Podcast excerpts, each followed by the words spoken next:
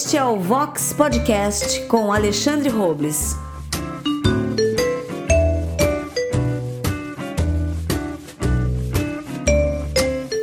Olá, muito bem, bom estar aqui de novo com vocês neste canal no Vox Podcast.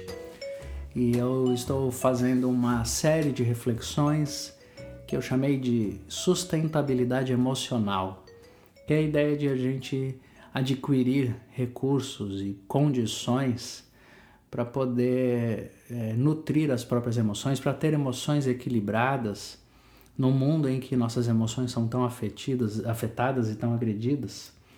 E a gente precisa encontrar um caminho de ter uma emoção sustentável. E no nosso primeiro episódio dessa série eu falei sobre felicidade e hoje eu quero conversar um pouquinho com vocês aqui sobre expectativas.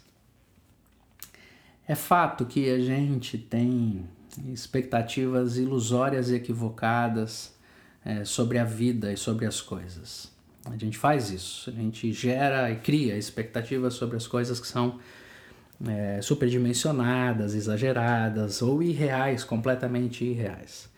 E são essas expectativas que nos adoecem muito, porque elas nos geram a frustração, nos geram o sentimento de culpa, nos geram a angústia, o cinismo e por aí vai. São as emoções decorrentes da frustração das expectativas. Expectativas que ou estão baseadas no que nós criamos ou no que as pessoas esperam de nós e, e naquilo que nós lançamos para Deus. É muito interessante. Tudo aquilo que eu gero de expectativa sobre mim mesmo é é, é, é, é, afetada, né, depende, é influenciada diretamente pela expectativa que os outros lançaram sobre mim. E aí eu vou criando uma expectativa de existência muito grande e na minha relação com a divindade, eu jogo na divindade a expectativa de que ela responda à minha própria expectativa de vida. Então existe isso. A gente está sempre negociando expectativas com os outros, com a gente e com Deus. De modo geral, essas expectativas elas têm na essência algumas composições que vão se derivar em muitos fatos e muitos exemplos e muitas questões práticas, mas essencialmente elas têm a ver com questões básicas. A gente tem expectativa, por exemplo, do amor romântico, expectativa romântica para a vida, uma expectativa de que a vida funcione de acordo com os nossos sonhos perfeitos, com o prazer eterno, com a ausência de dor e com aquilo que dura para sempre. É uma expectativa romântica e a gente se relaciona amorosamente assim. Isso, como cultura, é bastante recente na história da humanidade, porque a humanidade deu-se em casamento durante toda a antiguidade e até poucos séculos atrás em relações comerciais, em relações forçadas, em relações de abuso. O amor romântico antes era só um privilégio de poucos, hoje se tornou uma possibilidade para todos. Então, a ideia do amor romântico é culturalmente nova e nós construímos essa ideia do amor romântico numa relação retroalimentada com a cultura do entretenimento, do entretenimento, da ilusão, da fantasia, que tem a ver com o cinema, com a música, que é tudo coisa recente na história da humanidade. Nós criamos um ambiente de cultura de amor romântico. E isso gerou-nos a expectativa de viver um grande amor eterno para sempre, que seja arrebatador e prazeroso o tempo inteiro. Quanto maior essa expectativa, mais enfraquecidos emocionalmente nós somos para enfrentar a vida como ela é, para enfrentar os relacionamentos amorosos, conjugais, como eles são. Porque a vida não é romântica, o amor não é romântico. E se a gente acreditar que vai poder viver o que a paixão no início nos oferece, a gente vai simplesmente se frustrar. E quanto maior for esse desejo da paixão do início, quanto maior for a expectativa de que esse desejo permaneça, maior será a nossa frustração e maiores serão nossos adoecimentos emocionais. Isso vai gerar-nos né, desgastes, insatisfações, é, projeções fantasiosas absurdas. Porque, de alguma maneira, a gente acreditou na ideia de que nós vamos viver um amor romântico verdadeiro e profundo e para sempre. Isso atrapalha demais a vida real, a vida rotineira, a vida simples, a vida satisfatória, a vida comum. Atrapalha demais. Porque é, é fato que muitos de nós nos apaixonamos no início da vida e por causa dessa paixão que tivemos, é, nos lançamos num relacionamento e, e, e, a gente acreditou que essa paixão ia durar para sempre. Mas ela não, não dura, isso não é verdade, não é possível, não é real. Então, qualquer expectativa gerada de uma paixão eterna, ela vai se frustrar. E se a gente não estiver consciente de que o amor romântico não existe como na nossa paixão foi determinado, a gente não suporta o fim da paixão, não converte a vida para o bem comum é, e satisfatório, simples e ordinário da existência. A gente já não consegue mais discernir se aquela insatisfação que a gente está vivendo, se ela é a frustração de uma expectativa irreal ou se ela é uma insatisfação humana crônica. Porque é verdade que alguns relacionamentos precisam acabar porque eles não são feitos de amor, de respeito, não foram feitos de companheirismo, eles são violentos, agressivos, são é, abusivos, haja rejeição, há abandono. Esse tipo de relacionamento não deve existir entre pessoas. Eles têm que acabar. Esses relacionamentos não podem existir. Mas entre este relacionamento absurdo, é, exagerado, é, que nós estamos descrevendo aqui de abuso, entre esse relacionamento e o relacionamento que é comum, satisfatório, ordinário, que não é cheio de elementos apaixonantes, existe uma distância muito grande. E a gente precisa aprender a entender isso, para não viver com base nas frustrações. Eu posso apenas estar frustrado porque eu não tenho o relacionamento apaixonante do cinema. Eu posso apenas estar frustrado porque o meu cônjuge não faz tudo aquilo que eu quero. Eu posso apenas estar frustrado porque eu não me sinto motivado naturalmente com aquela paixão do início. Isso é uma frustração baseada numa expectativa irreal, porque não está certo a gente ter a expectativa na vida de que tudo isso sempre aconteça, de que eu sempre seja correspondido, de que eu tenha tudo que eu preciso no meu parceiro, na minha parceira, de que eu vivo uma vida apaixonante pro resto da vida. Essa expectativa é mentirosa. Ela é apenas romântica, mas é irreal. E quanto mais eu gero essa ideia de paixão para sempre, em todas as esferas da minha vida eu vou viver frustrações muito grandes por uma expectativa equivocada.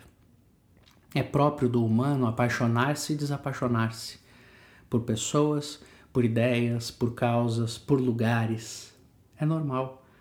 Ou a gente aprende a viver o comum, o que é justo, o que é satisfatório, ou então a gente vai viver refém da necessidade de se apaixonar.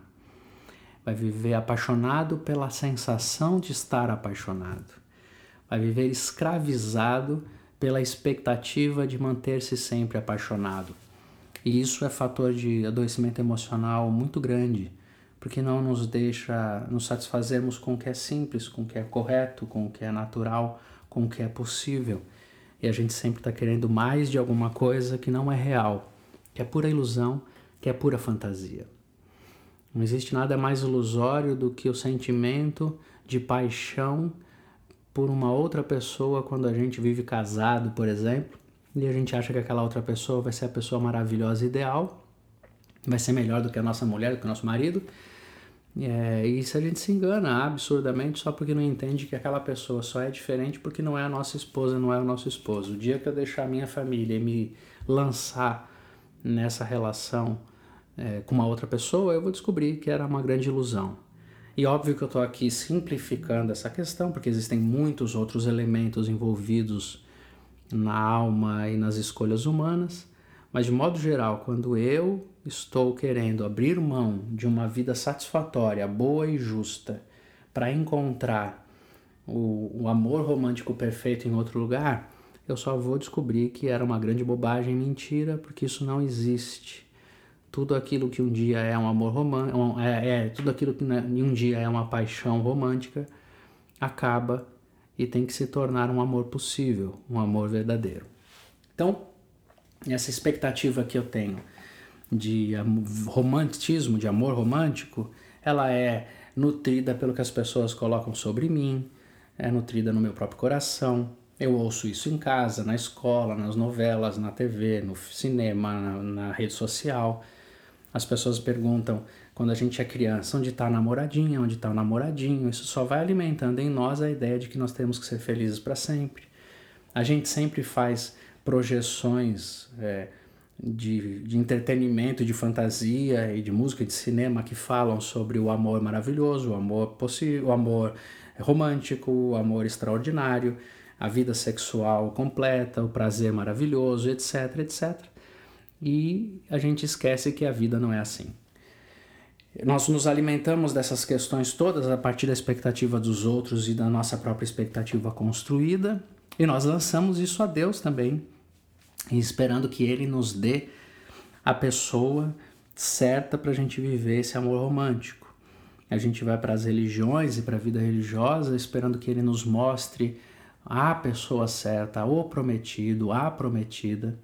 E a gente até se submete aos processos da religião ou pelo menos mente, finge que se submete, dizendo que vai guardar a sua virgindade para a sua pessoa escolhida, porque foi o que a sua Deus, seu Deus, na sua divindade, na sua religiosidade determinaram. Você vai fazer tudo certinho para encontrar a pessoa certa. E aí é, você espera sinais divinos de que a pessoa certa chegou e você lança sobre Deus a expectativa de que ela seja a pessoa certa. E então se alguma coisa acontece, porque vai acontecer, em que essa paixão da pessoa certa, essa paixão acaba, você se vê diante da rotina, dos problemas e das dificuldades, você entra em confusão dizendo: será que eu não enxerguei direito? Será que eu não ouvi bem a voz de Deus? Será que ele não era o meu prometido e a minha prometida? Talvez eu tenha ouvido errado. Ou a gente se lança diante de Deus fazendo reclamações e dizendo: Mas Deus, Ele era o prometido, ela era a prometida, como é que foi que isso me aconteceu?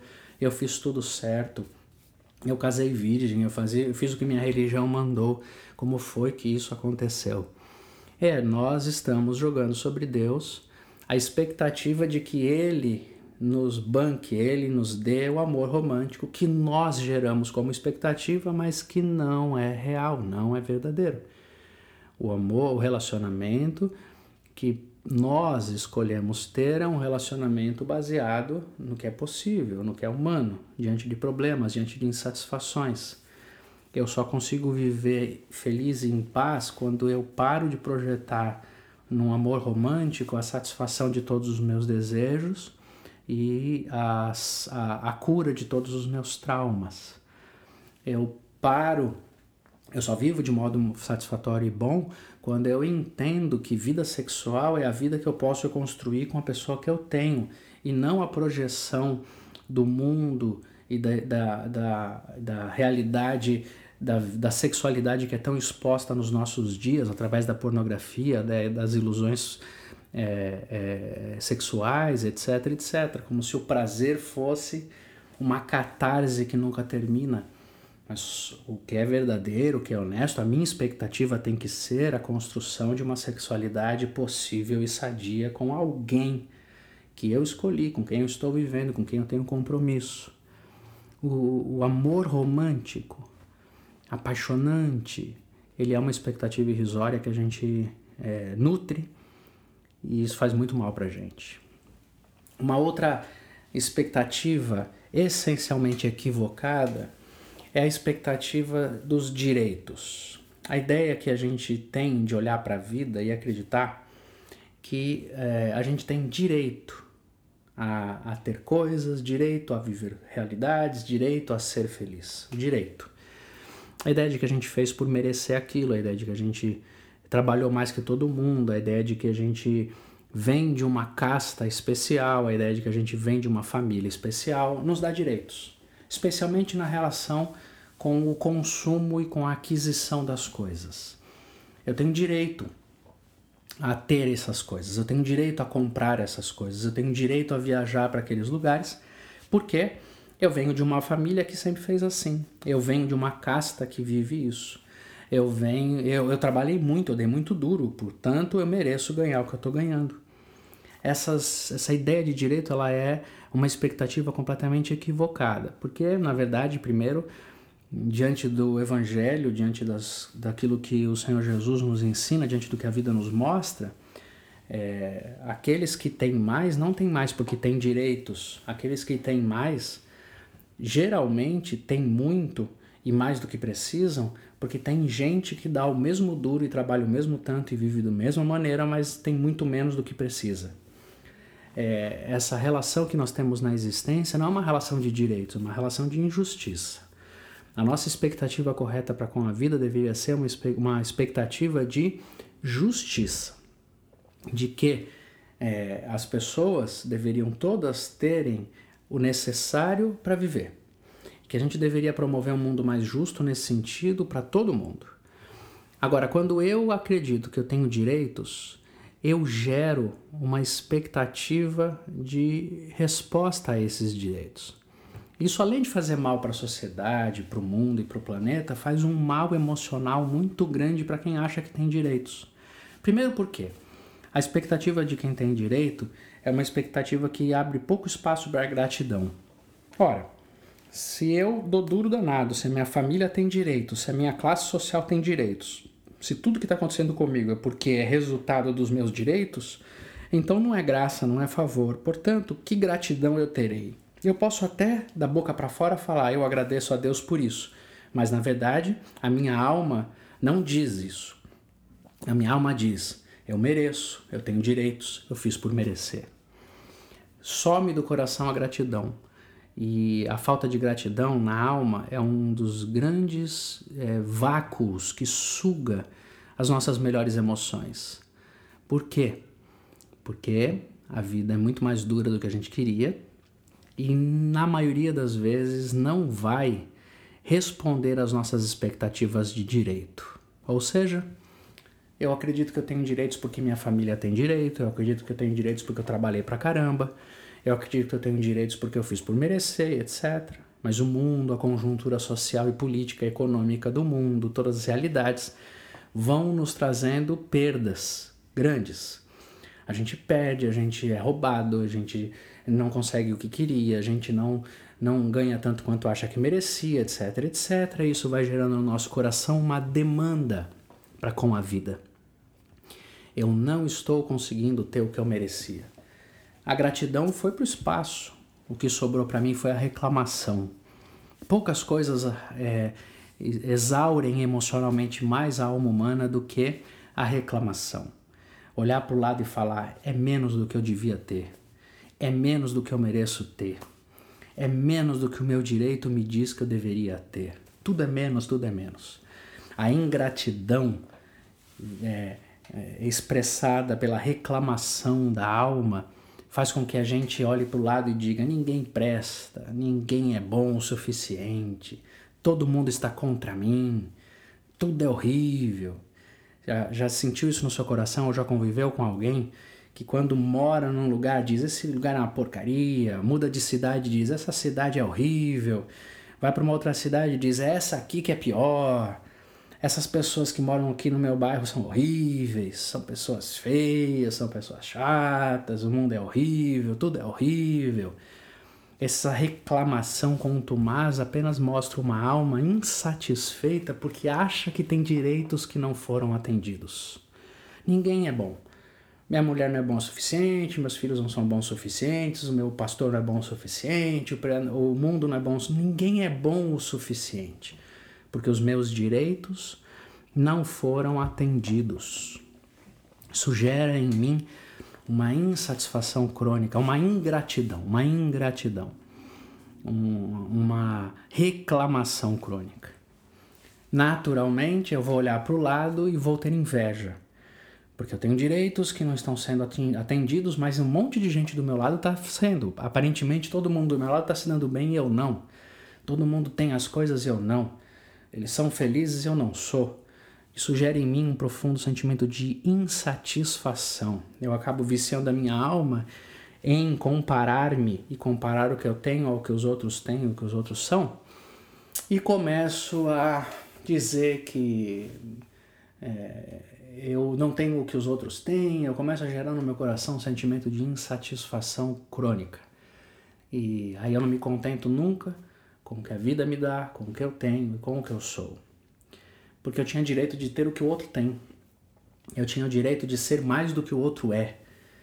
A competição, a comparação vão gerando em mim esse sentimento de é, eu sou menos do que os outros, eu tenho menos do que os outros. E numa época como a nossa, em que a gente é alimentado o tempo inteiro por essa, essa competição de coisas, de realidades, de histórias e de experiências, isso só machuca mais a alma daqueles que tem, acham que têm direito e que acham que os outros estão desfrutando mais do que ele dos direitos que ele tem. Isso vai criando uma cultura ao nosso redor que faz com que a gente se submeta e se torne refém dos direitos que as pessoas acham que têm também. Muitos pais na nossa geração se tornam reféns dos filhos. Nós tratamos os nossos filhos, crianças e adolescentes, como se eles tivessem direitos. Direitos ao consumo, direitos à melhor experiência, direito ao melhor estudo, direito às férias maravilhosas, direito à alegria o tempo inteiro, direito a tudo, direito, direito. A gente dá direitos para eles o tempo inteiro. E a gente se sente oprimido quando não satisfaz aos direitos que eles têm. Direitos de consumo do que é supérfluo como se fosse essencial. Direito a ser feliz o tempo inteiro, não deixando com que eles lidem com frustrações e com ócio e com tédio. A gente vive refém dos direitos dos outros. Essa expectativa de que a gente tem direitos, ela nos rouba a gratidão, nos rouba a satisfação e nos torna reféns das demandas dos outros. Ou a gente se liberta disso, ou a gente não vai ter sustentabilidade emocional nessas questões. Ou a gente abre mão dessa ideia de direitos e passa a desfrutar de tudo na vida com gratidão, ou a gente pretende promover apenas a justiça ao nosso redor para não se tornar refém do que os outros acham que tem direito de viver ou a gente se liberta dessa noção de direitos, ou a gente vai continuar sofrendo emocionalmente muito, porque não são poucas as pessoas que entram em sofrimento profundo, em depressão, em vergonha profunda. Não, é, não são poucas as pessoas e os casos das pessoas que se matam pela vergonha de não poderem produzir os recursos que elas acham que têm direito, que merecem e que precisam dar para os seus. Pessoas que se matam porque entram em falência, pessoas que sofrem profundamente porque perdem o seu estilo de vida, pessoas que sofrem profundamente por perderem só um pouquinho do seu consumo. Gente que sofre porque não vai viajar mais para aquele hotel caríssimo e vai ter que passar as férias num hotel mais barato gente que entra em profunda agonia de sofrimento só porque foi confrontada com essa noção de direito que é completamente equivocada. Gente que acha que tem direito vai se frustrar muito. E a gente precisa abrir mão disso para ter sustentabilidade emocional. E, é, essencialmente, a gente cria uma demanda de expectativas diante de Deus. Que a gente acha que é aquele que vai, é, que é o responsável final por suprir todas as expectativas irreais e fantasiosas que a gente criou. Primeiro, porque a gente é alimentado pelo próprio pensamento religioso que trabalha com as categorias de um Deus que atende a, aos pedidos e aos sacrifícios dos seus fiéis. Se você fizer tudo o que Deus está mandando fazer de um jeito religioso, ou seja, rezar do jeito certo, orar do jeito certo, frequentar o lugar certo, fazer a mandinga certa, fazer o ritual certo, fazer o sacrifício certo, dar a quantidade de dinheiro ou de sacrifício ou de ritual correto, se você fizer tudo isso, Deus vai te dar o que você quer, porque o que você quer é digno, é justo, você tem direito. Então é Deus quem vai te dar. E a gente cria expectativa, essa reação de expectativa de troca com Deus, de barganha com Deus.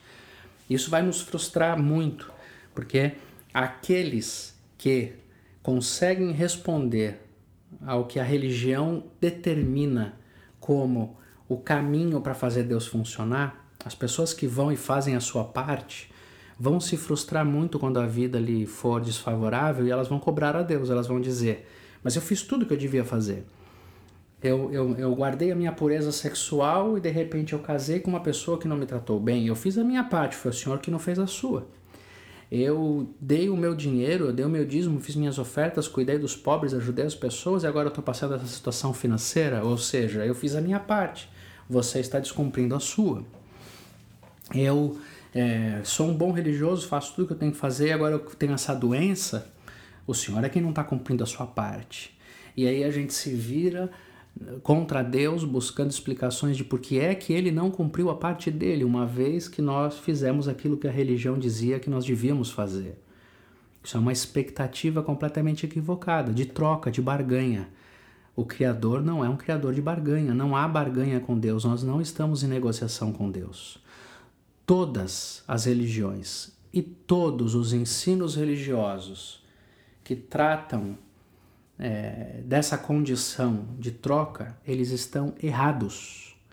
Isso foi nós que caímos nessa conversa, nós que alimentamos esses processos, nós que preferimos ter uma religiosidade de controle, porque é fácil controlar um Deus assim, que a gente faz a nossa parte, ele tem que cumprir a dele.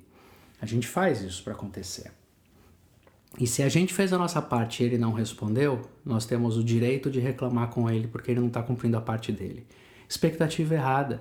Deus nunca disse que ele esperava que nós fizéssemos coisas para ele nos dar as outras coisas.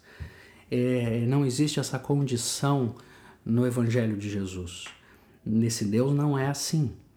Toda religião, especialmente as religiões que fazem isso em nome de Jesus, essas religiões estão erradas, elas estão pregando o anti-evangelho.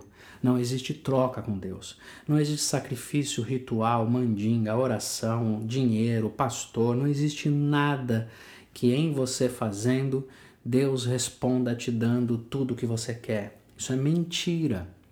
Só que muita gente ainda vive sob essa expectativa. Ah, essa expectativa de barganha eu faço para receber de volta gera naqueles que não estão fazendo o que a religião mandou uma culpa terrível. Porque se a religião manda dar o dinheiro certo, ir no lugar certo, fazer a oração certa, se vestir do jeito certo, manter a castidade certa, etc, etc, para que Deus nos atenda os pedidos, se eu não estou fazendo essas coisas, deixando de fazer algumas delas ou fazendo mal e porcamente cada uma delas, quando as coisas acontecem na minha vida ruins, fora do meu planejamento, eu passo a me culpar profundamente dizendo: "Ah, eu acho que eu perdi meu emprego porque eu não dei o dízimo. Ah, eu acho que meu casamento está com problema porque eu não me casei virgem. Ah, eu acho que o meu filho está doente porque eu não tenho ido à igreja fazer a, a, a corrente, a novena, o sacrifício que o pastor, o padre, seja lá quem for, me mandou fazer a gente começa a se sentir culpado pelas coisas ruins que estão acontecendo na nossa vida, porque nós não estamos cumprindo a regra da barganha. A barganha com Deus é uma das expectativas mais terríveis que destroem o nosso emocional. Porque ou nos fazem culpar a Deus e exigir dele alguma coisa, ou nos culpabilizam pelo nosso próprio problema e pela adversidade que estamos enfrentando.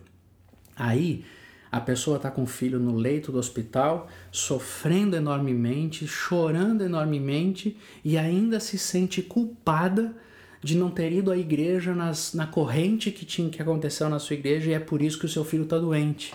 Como se Deus fosse um Deus de macumba, como se Deus fosse um Deus de condenação, como se Deus fosse um Deus de castigo, um Deus malévolo que diz: já que você não veio no meu culto me adorar do jeito que os pastores mandaram, eu vou fazer seu filho adoecer.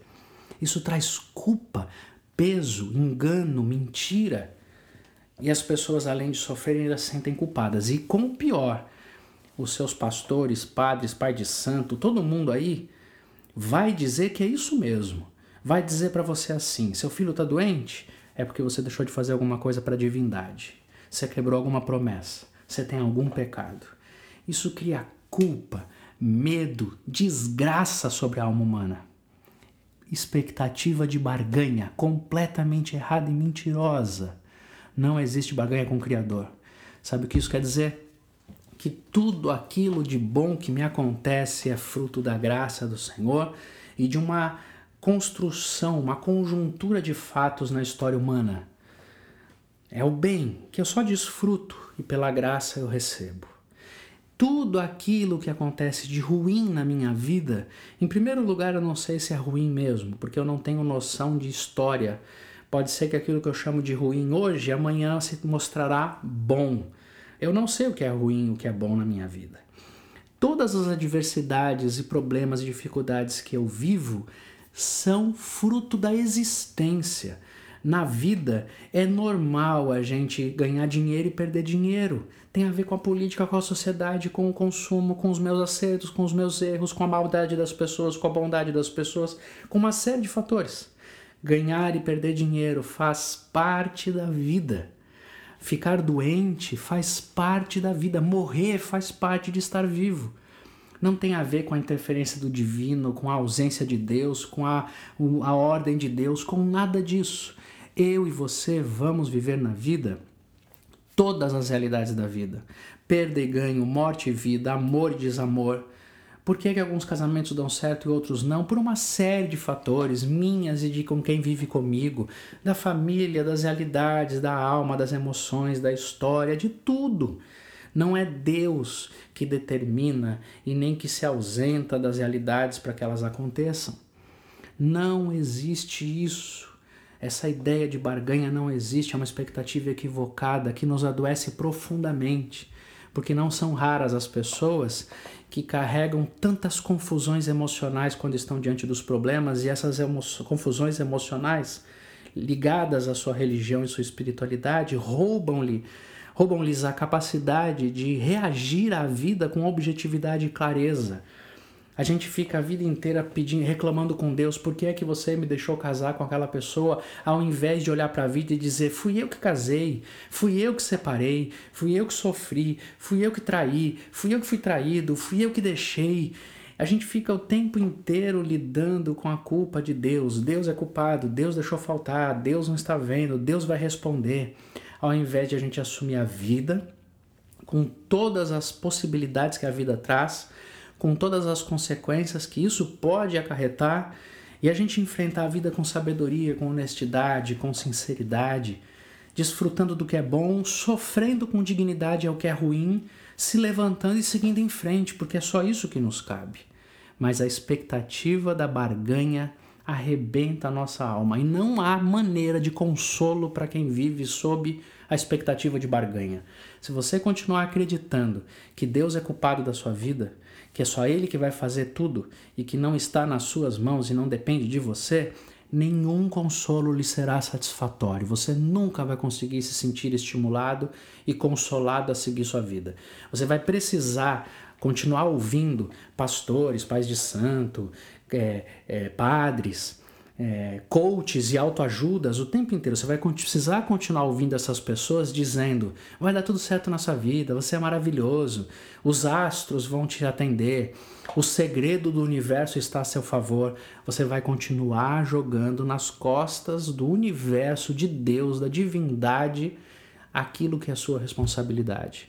Vivendo uma relação de barganha não dará, a sua alma não dará conta de ter emoções sustentáveis, satisfatórias para você enfrentar a vida como ela é. é a vida está aqui. Deus nos deu as oportunidades. Deus promove encontros de possibilidades e realidades na existência. Deus nos deu recursos à disposição Todos os dias eu acordo, decido e ajo. Cada decisão e cada ação da minha vida é uma semente que eu estou plantando para o futuro. Eu vou colher aquilo que eu plantar. E quando eu colher o que é ruim, eu tenho que tirar da terra, preparar o solo de novo e plantar de novo, esperando que a vida que vai trazer suas chuvas e seus, seus climas me ajude nesse plantio mas sendo forte e resiliente para replantar a minha lavoura da vida quantas vezes eu precisar, sem barganhar, sem culpar a Deus e sem esperar que Ele me tire do castelo das minhas desilusões. Eu é que tenho que descer e dizer quem é que está vivendo com esse negócio aqui, para que eu assuma a responsabilidade da minha vida, sem expectativas irreais. Que Deus nos ajude a gente encontrar emoções satisfatórias. Que a gente não tenha a expectativa do amor romântico, que a gente não nutra a expectativa dos direitos exigentes e que a gente não lance sobre Deus a expectativa de que Ele faça o que está em nossas mãos, fazer, viver, assumir e reescrever todas as vezes que forem necessárias. Eu espero que você seja abençoado com esse, essa pequena reflexão sobre as nossas expectativas. Que isso ajude você a pensar, colocar as coisas no lugar, a assumir e a não ter, a não nutrir expectativas ilusórias e irreais sobre a vida. A vida real é muito melhor. Muito melhor. Eu sempre acreditei nisso. Eu sou daqueles que não gostam de coisas artificiais. Eu sou daqueles como o Titãs cantava, né? As flores de plástico não morrem. E isso parece que é muito melhor no ambiente. Elas não morrem, então elas não exigem esforço, elas não exigem responsabilidade, não exigem cuidado. Elas não morrem, então elas não acabam, mas elas também não são reais. Eu prefiro a vida real. A vida real me frustra. A vida real me quebra. A vida real me desanima. A vida real não é tão bonita quanto a vida plástica e artificial. A vida real não é tão encaixada quanto o romance, quanto a ideia, quanto a ilusão. A vida real não responde às minhas expectativas na hora que eu quero. A vida real exige meu esforço, meu trabalho, meu cuidado. A vida real é real. E é por isso que eu sempre vou preferir a vida real a ilusão que eu crio e a transformo em expectativa.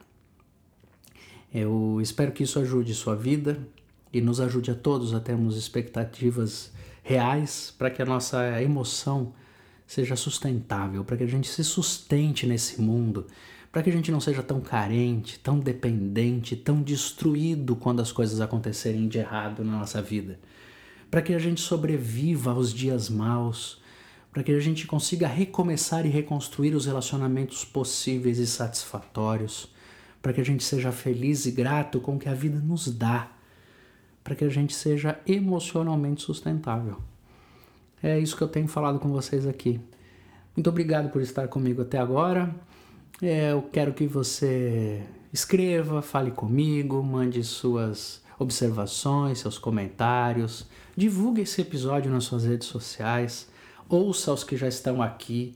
Aqui no Vox Podcast eu tenho episódios sobre entrevistas com pessoas, tenho é, comentários e reflexões sobre outros temas. Está tudo aqui no Vox Podcast, em todas as plataformas, especialmente no Spotify, que é onde eu mais divulgo, mas em todas as plataformas de podcast você encontra esse conteúdo.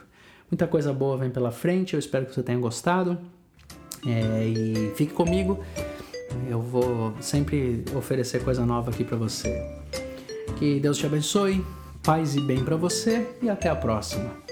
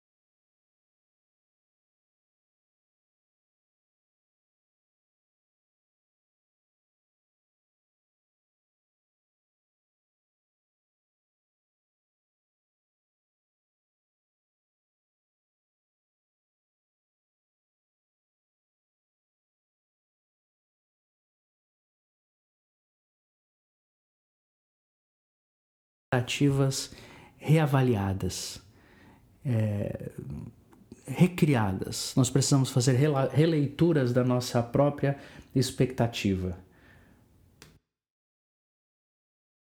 Para que a gente é, viva com qualidade, viva com emoções fortalecidas diante da vida. É, eu espero que isso tenha ajudado você a refletir um pouco, que esses tempos aqui de áudios e de conversas ajudem você. Escreva para mim, fale comigo através das redes sociais, é, ouça o primeiro episódio dessa série de sustentabilidade emocional que eu já lancei no podcast, quando eu falo sobre felicidade. É, ouça antes, ouça agora, é, os próximos que vêm por aí. Espero que você tenha gostado esse aqui da, das expectativas. Fale comigo, me dê seu feedback e eu vou produzindo novos conteúdos para esse nosso canal aqui no podcast. É, um abraço para você, que Deus o abençoe, paz e bem e até a próxima.